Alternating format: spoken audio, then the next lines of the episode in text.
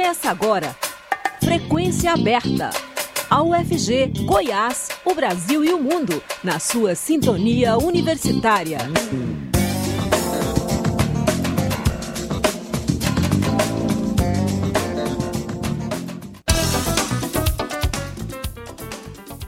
Olá, boa tarde. Agora são 5 horas em Goiânia e está começando o Frequência Aberta. Eu sou o Delfino Neto, sigo com você até às 5 e meia da tarde, trazendo as principais notícias de hoje. Você pode nos ouvir também pela internet, no site da Rádio Universitária, por meio do aplicativo MinUFG e nas principais plataformas de podcast. Fique conosco. Quem quiser se inscrever para o FIES precisa ficar atento, pois o prazo termina nesta sexta-feira. Quem traz as informações para a gente é o repórter estagiário Vinícius Pimentel. Vamos acompanhar. Termina hoje o prazo para inscrição no FIES, o Fundo de Financiamento Estudantil do Governo Federal. Os interessados podem se inscrever até a meia-noite desta sexta-feira em até três opções de curso superior. Para aderir ao financiamento, é preciso ter feito o Enem, Exame Nacional de Ensino Médio, a partir de 2010 e ter obtido 450 pontos de média sem zerar na redação. Estudantes que têm bolsa parcial do ProUni, Programa Universidade para Todos, podem se inscrever e financiar parte da mensalidade. Para isso, é necessário que se enquadrem nas condições previstas no edital. Os candidatos pré-selecionados serão divulgados na próxima terça-feira, dia 14 de março. Entre os dias 15 e 17 de março, os alunos terão que fazer uma complementação das informações fornecidas no ato da inscrição.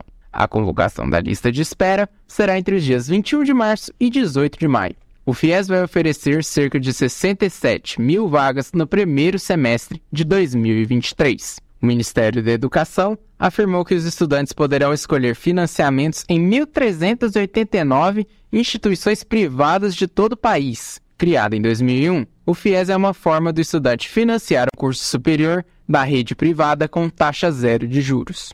Vinícius Pimentel, para a Rádio Universitária.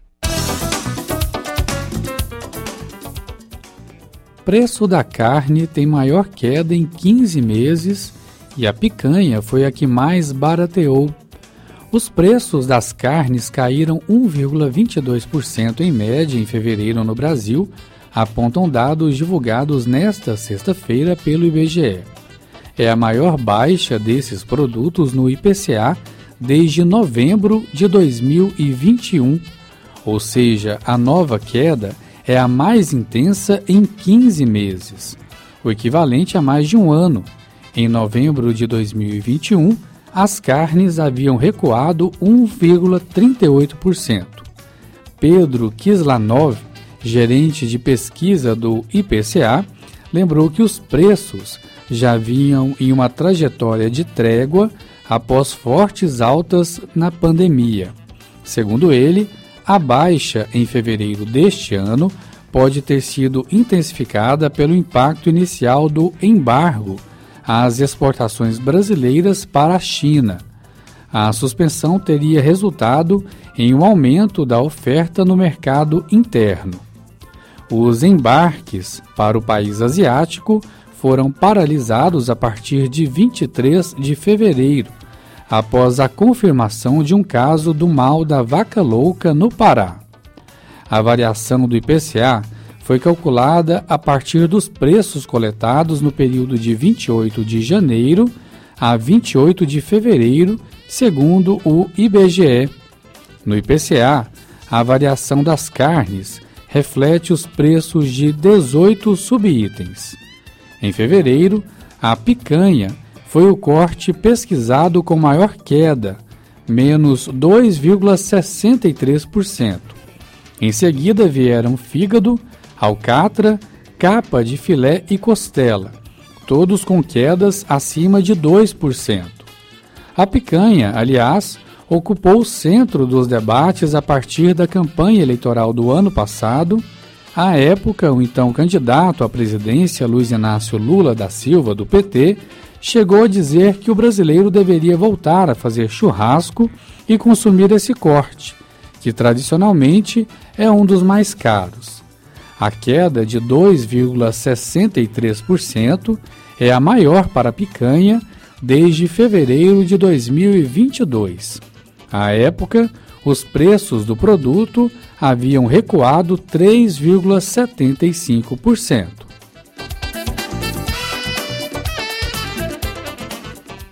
Nessa semana, nós comemoramos o Dia Internacional da Mulher.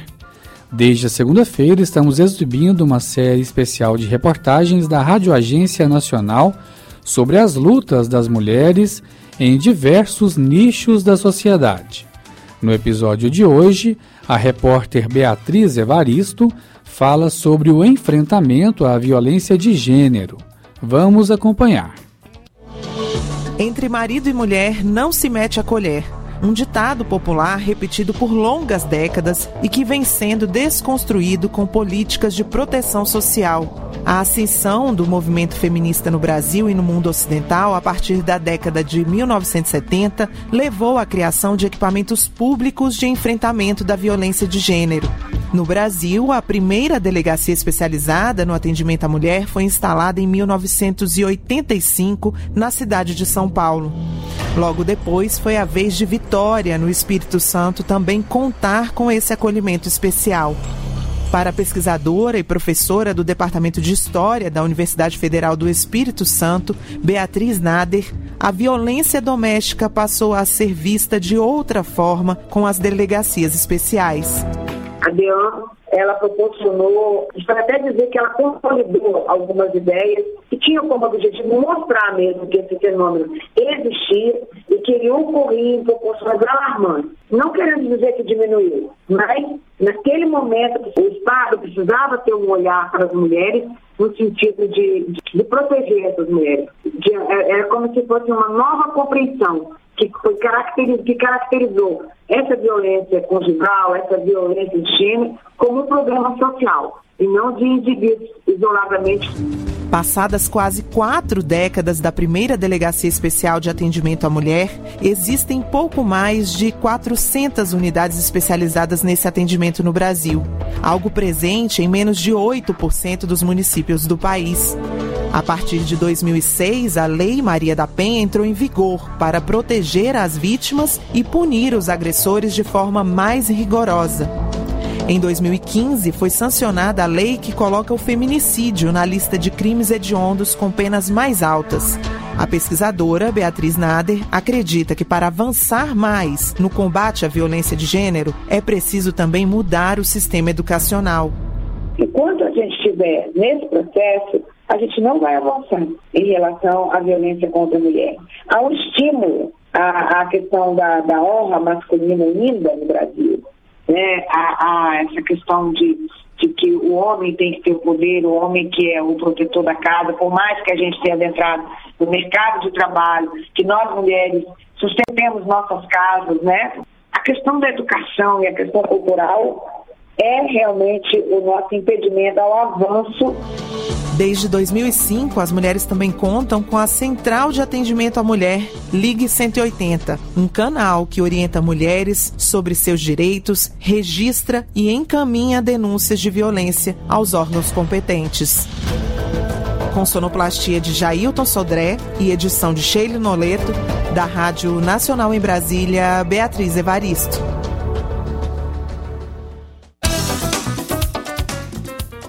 Encerrando a programação da Rádio Universitária na semana do Dia Internacional da Mulher, vamos ouvir uma entrevista com a produtora e coordenadora do grupo Coró Mulher, Giovana de Castro.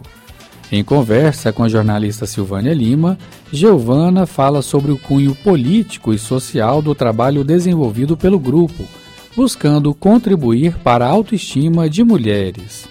Vamos ouvir a entrevista.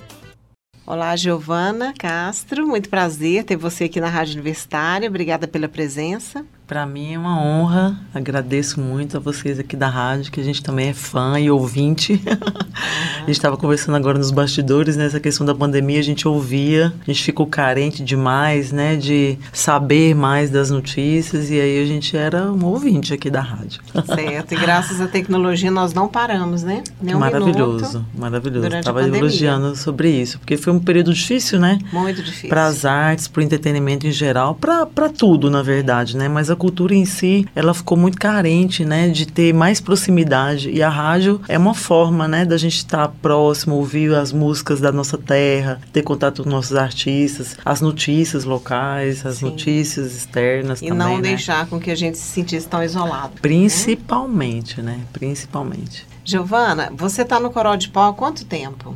Olha, eu conheci o alemão em 2005. De lá para cá a gente se apaixonou, se casou e aí 17 anos. Sei. Vamos e, fazer 18 anos já. E qual que é a sua formação? Como é que você incorporou o seu trabalho no grupo? Olha, eu na época eu tinha acabado de chegar, morei seis anos em Barcelona, na Espanha. Fazia um ano que eu tinha chegado no Brasil e minha família mora aqui, meu irmão, minha mãe, né? Meu pai morava, né? Falecido. E aí uma, um amigo, o Alan e o Múcio, né? Eles me, me falaram do Coro de Pau e na época eu estava trabalhando com fotografia, que eu me formei em fotografia na Escola Grisarte, em Barcelona. E aí buscando, né, é, onde me encontrar dentro da fotografia aqui em Goiânia. E aí fiz muitas coisas de movimentos sociais através deles, né? Que o Alan estava estudando advocacia e o Mus também muito militante da, das questões urbanas, né? Sociais. E aí eu fui me interessando e aí eles me levaram num ensaio do Coró, que funcionava nos fundos da casa do Alemão, que era assim antigamente, né? Não tinha sede, era na casa dele que acontecia os ensaios. E aí eu me surpreendi com o método porque imediatamente ele colocou um instrumento na minha mão, pediu para eu começar a tocar e eu falei, como todo mundo que aparece no coro falou, não, eu não sei tocar. E ele, não, eu é simples, eu vou te passar aqui a técnica e você vai tocar. E aí eu me surpreendi porque eu acreditava que era mais difícil, mas eu não comecei a tocar e não. Eu fiz essa participação, gostei do ensaio, mas aí eu comecei a entender mais o grupo, é, a demanda. Eu sou nordestina, tive muito contato com cultura popular, mas só através da escola. E aí o Coró trouxe uma visão diferenciada para mim, que foi o da produção. Então eu comecei a pesquisar através da minha história, porque tem uma junção de ritmos que o Coró de Pau trabalha, né? É, trabalha muito com ritmos nordestinos também, maracatu, ciranda, frevo. E isso me identificou demais com a minha cultura, né? É, porque dentro da escola, em Recife, que eu morei em Recife, a gente tem muito contato com a cultura popular dentro da escola. Ciranda, a gente faz pau de fita, danças diversas populares, o carnaval é muito intenso. E aqui, quando eu conheci o Coró, eu me identifiquei de cara, né, com essa identidade de cultura tradicional. Então eu me encantei. E aí fui conhecendo mais, fui pesquisando mais, pesquisando sobre a cultura local, porque uma das coisas que eu bato muito na tecla é da importância da cultura popular tá dentro da escola. É, da gente poder conhecer mais sobre a congada, sobre a folia. Isso. É uma diferença, né, entre Pernambuco e aqui em Goiás, que não há essa valorização da cultura local, regional, né, nas é escolas. uma pena. No Nordeste é muito forte, porque ela, além de ser transmitida através da família, ela tá dentro da escola. Então a gente vivencia muito a cultura popular, tanto as contemporâneas como as tradicionais. E aqui existe essa carência, porque é, a gente conhece muitos grupos de, tradicionais de folia, de congada, onde eles fazem esse clamor, né? Que é um clamor mesmo, porque muitas atividades estão se perdendo. Muitos mestres faleceram ao longo desse tempo que eu conheço o alemão e o trabalho se perdeu completamente. Grupos de folia, grupos de congada, porque para o jovem hoje em dia ele tem uma outra leitura de cultura, né? Essa cultura mais massiva, mais comercial e aí não cabe a cultura tradicional. Não Sim. cabe, ela não, não tem esse, esse lado é, comercial mesmo, industrial, onde a mídia ela é muito rápida, passageira, né? E para quem não teve a vivência, né? Se perde Exatamente. né? Não incorpora aquilo. Exatamente. Sim. Eu acho que é uma das demandas importantes de serem discutidas dentro da escola, de alguma forma. É, a gente, quando tem a oportunidade de fazer alguma oficina de construção de instrumento, levar oficina de ritmo, a gente se surpreende com é, a falta de de contato dos jovens, das crianças, de saber que existe um grupo como o nosso em Goiânia, que eles podem ter acesso à cultura popular, à cultura tradicional, aos ritmos da própria história, de suas raízes, que são as, as raízes daqui, porque a gente ensina congada, ensina folia, são ritmos que estão incorporados no nosso trabalho, né? Então, existe essa demanda que eu, eu, a gente se entristece um pouco, né? Porque ela não está dentro da, da escola, não está quando a gente é não, não só nós, né, mas existem outros grupos, outros artistas com outras linguagens que não só a musical que eles levam essa cultura também. É muito importante, é muito importante ter as artes dentro da escola, que também é um espaço de formação, né? A arte educação ela é fundamental para o desenvolvimento infantil, que ele lida com coordenação motora, com autoestima, com descobrimento corporal, psíquico, tudo, né? Tudo isso. Então, Giovana, vocês se entristecem por um lado, né, de ver essa carência, mas por outro lado, valoriza ainda mais o trabalho de vocês, né? Exatamente, exatamente. É um trabalho até que a gente pode dizer que é pioneiro em Goiás, né? Exato. Esse ano a gente já, com 21 anos, né, no passado a gente fez várias atividades de comemoração dos 20 anos e a gente tem projetado como vão ser esses próximos 20 anos, né? É muito importante que a gente entenda que precisam acontecer políticas públicas para o desenvolvimento e o fortalecimento da cultura em Goiânia, não só a cultura tradicional, que é a nossa área, né, mas a cultura em si. Ela precisa estar em todas as outras instituições, porque a cultura, ela abre espaço para ela se comunicar com a segurança pública, com a, a saúde, com a educação. Enfim, eu acho que existe uma interdisciplinaridade dentro de todo o conjunto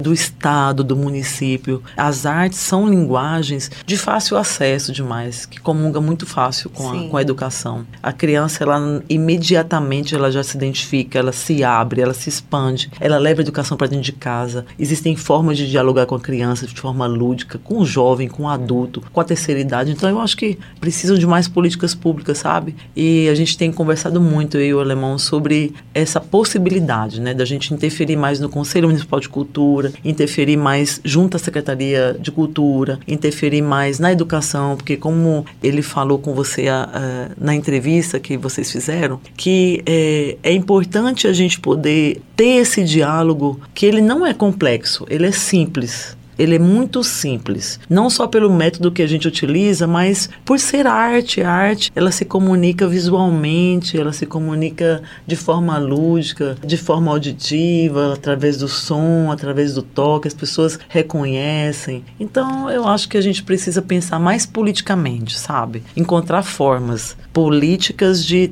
levar acesso. Como é que a gente leva esse acesso, né? Com certeza, Giovana, concordo né? com você. Então você entrou no grupo, né? Aí você viu homens, mulheres, crianças. E daí mais tarde, além de integrar o grupo, né? Você criou o grupo Coró Mulher. Como uhum. é que foi uhum. isso? Conta pra gente. Então, o Coro Mulher surge no momento que a gente vivemos um período numa cidade chamada Quirinópolis, no sudoeste goiano, onde a gente teve a oportunidade de trabalhar junto com a prefeitura de Quirinópolis num projeto chamado Jovem do Futuro. E através desse projeto a gente teve, é, eu falo com o Lemon que foram laboratórios que a gente teve. A gente trabalhou com pessoas especiais, com terceira idade, com crianças mesmo em creches eu tive muito contato com meninas, né, com adolescentes, muito, que a gente trabalhou muito em escolas. Tanto que a gente é, construiu mais de 200 instrumentos e deixamos como da prefeitura para que os alunos que se formaram junto conosco aprenderam a construir instrumento, também aprenderam a dar manutenção nesses instrumentos. Criamos uma fabriquinha ali, onde a gente desenvolveu todo esse processo de música, que não é só tocar, é entender de música, é entender de tempo, ter a técnica musical e também construir instrumento. E aí, nesse laboratório que a gente fez, eu percebi o quanto era importante para as meninas, para as professoras também, essa autoestima que a música traz, sabe? O acolhimento entre mulheres, esse espaço de ouvir, de sentir, de acolher, que eu acho que falta muito nas relações humanas. A gente vive uma sociedade muito castradora, né? E para as mulheres não é fácil. A vida da mulher não é fácil, né? E eu acho que a música, as artes, elas contribuem muito. Então, é, antes até do Coral Mulher, a gente, lá em 2009, eu criei um grupo chamado Maria Bonita. Ele não durou muito. Assim, foi um bloco, surgiu como bloco foi grande, a gente abarcou assim, juntamos aí umas 50 mulheres. Mas aí devido à demanda, porque a gente trabalhou muito sempre com em parceria é, com a UFG, né? Muitas, muitos alunos assim da UFG sempre participaram do Coró, né? Do Coró de Pau, do Coró Mulher agora, na Maria Bonita. E aí, é, depois desse bloco, a gente foi reduzindo, a demanda das, das meninas foi surgindo de, buscar seus próprios caminhos, ou nas artes, ou em formação mesmo acadêmica. E aí eu falei, ah, eu vou dar um tempo. E aí a vida seguiu. E aí, com esse trabalho em Quirinópolis, é, encerrou o ciclo da prefeitura e em 2016 nós voltamos para Goiânia. Eu senti uma falta tão grande desse contato próximo com mulheres que aí eu falei assim, ah, eu vou lançar essa ideia, vamos ver se vai dar certo. Menina, eu lancei e foi um sucesso.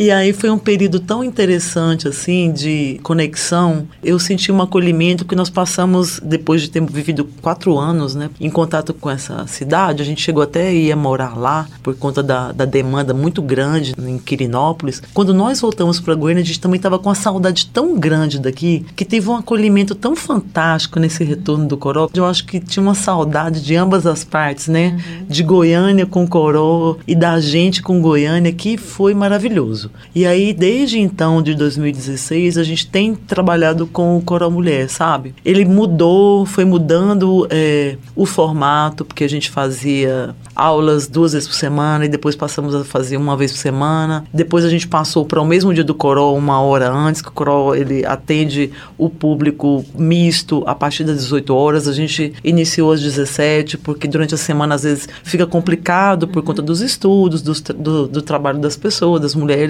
elas não conseguirem vir. E aí, é, durante a pandemia, a gente ficou bem abalado psicologicamente, né? Porque a gente trabalha com, com entretenimento, com, aglomeração. Mas aí aconteceram. Vocês as atividades no período da pandemia? É, com certeza, fomos obrigados, todos fomos obrigados. Mas aconteceram muitas manifestações sociais durante a pandemia, né? Por conta mesmo de questões políticas mesmo. Então, a gente sempre foi muito ativista, né? O Coral é um, é um projeto de ativismo também, político, né? E sem uma ala definida, mas com um cunho social muito importante, né? É, e o Coral Mulher também. A gente tem parcerias diversas com grupos feministas, um especial que é o Bloco Não É Não. Eu já desde de agora deixo um beijo aqui para minha querida Cida, Cida Alves, que acolheu muito. A gente se conheceu em 2019 e de lá para cá a gente tem feito muitas coisas juntas. E aí é, a gente foi muito, muito para rua mesmo com medo.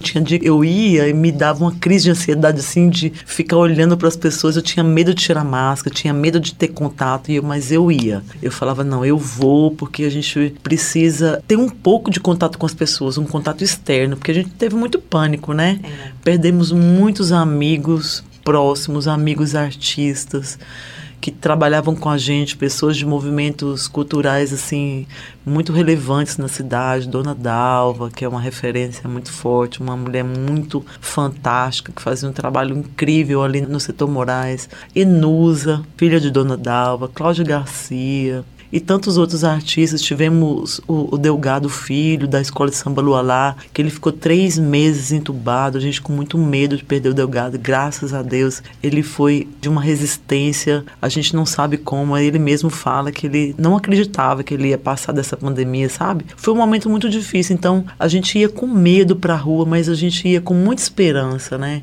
Esperança de vida, esperança de encontrar as meninas, porque era o Coro Mulher que ia pra rua. É, eu tinha medo de sair, medo de voltar, mas quando eu voltava, eu saía com muito medo de casa, mas quando eu voltava, eu voltava aliviada, porque eu podia ver pessoas, eu via que, que era um momento de luta importante para o nosso país, um momento de tentar resgatar aquela sensação de que tudo isso vai passar, sabe? A gente ia com essa certeza, né, de que tudo ia passar. Então, mesmo com a, a importância da, da, da gente estar tá eh, isolado, foram momentos especiais para mim, porque eu, eu através do trabalho do Coral Mulher, eu me encontrava com as meninas, a gente dialogava, tinha um momento, a gente marcava mais cedo, a gente tinha um momento de conversa, onde a gente se fortalecia, porque o Coral Mulher é isso, né? É, não, não são só aulas, né? Às vezes eu até deixo de dar aulas por um tempo, eu convoco as meninas para que elas participem do Coral de Pau, porque também eu acredito que o feminismo ele precisa se aliar e a gente precisa educar é, essa relação humana com o homem. A gente dividiu o mesmo espaço de trabalho. O alemão foi um homem que ele nunca me negou o meu espaço dentro do coró, tanto o espaço musical, que ele também é meu mestre, né? através dele que eu exerço o meu trabalho, que eu também toco. Ele também é meu mestre no artesanato, que eu também construo instrumento, faço chiquerê. E também é, me ensinou como é, lidar com a parte de produção, como vender o nosso trabalho, vender entre aspas, né? Como é que a gente divulga. E eu sou muito curiosa, então eu aprendi de lá para cá, nesses 17 anos juntos, já vamos completar 18 anos, como levar até a sociedade como falar da cultura popular com dignidade, como falar desse lugar da mulher como produtora, como musicista, percussionista. O Coro Mulher é um espaço de luta para que a mulher também entenda que a cultura a gente pode viver dela, né? a gente pode viver do artesanato, é, a produção é um campo muito vasto aqui ainda em Goiânia, no estado, poucas mulheres, conhecemos muitas, mas a demanda é muito grande, nem todo mundo que está na área consegue abarcar toda a cultura, muitas pessoas ainda precisam, como nós, né?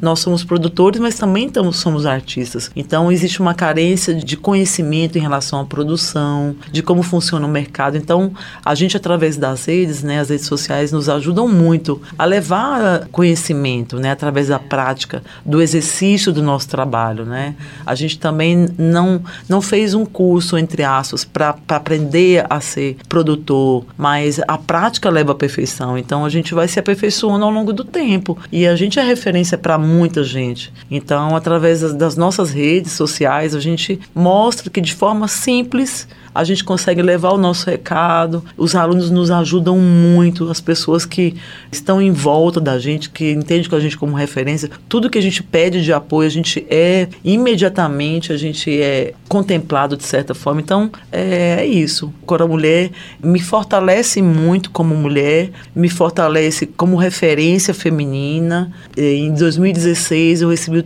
título de mestra, por esse conhecimento que a gente abarcou junto do trabalho com o alemão. Eu me sinto muito honrada dentro do meu segmento, que é a percussão popular, é o segmento de bloco de rua. Eu sou a única, então eu acho que é importante, através do meu trabalho, dar vozes, porque precisam é, virem mais mulheres. A gente precisa de, de ter pessoas que assumam esse trabalho, mais mulheres. E eu tenho visto que mais mulheres percussionistas em Goiânia, é, muito mais acesso, muito mais trocas de vivências, né? Sim. Existem espaços mesmo que a gente consegue se colocar, né? A gente é muito bem recebido. Eu agradeço muito. Então a proposta do Coral Mulher é essa, né? De dar oportunidade para as mulheres se expressarem, não só musicalmente, mas nas suas angústias cotidianas também, né? Eu acho que principalmente, é, eu, eu sempre tenho um tempo não é chegar e tocar. A gente tem um tempo, eu quero saber quem são, quem, como é que elas chegaram até ali, é, por que elas vieram.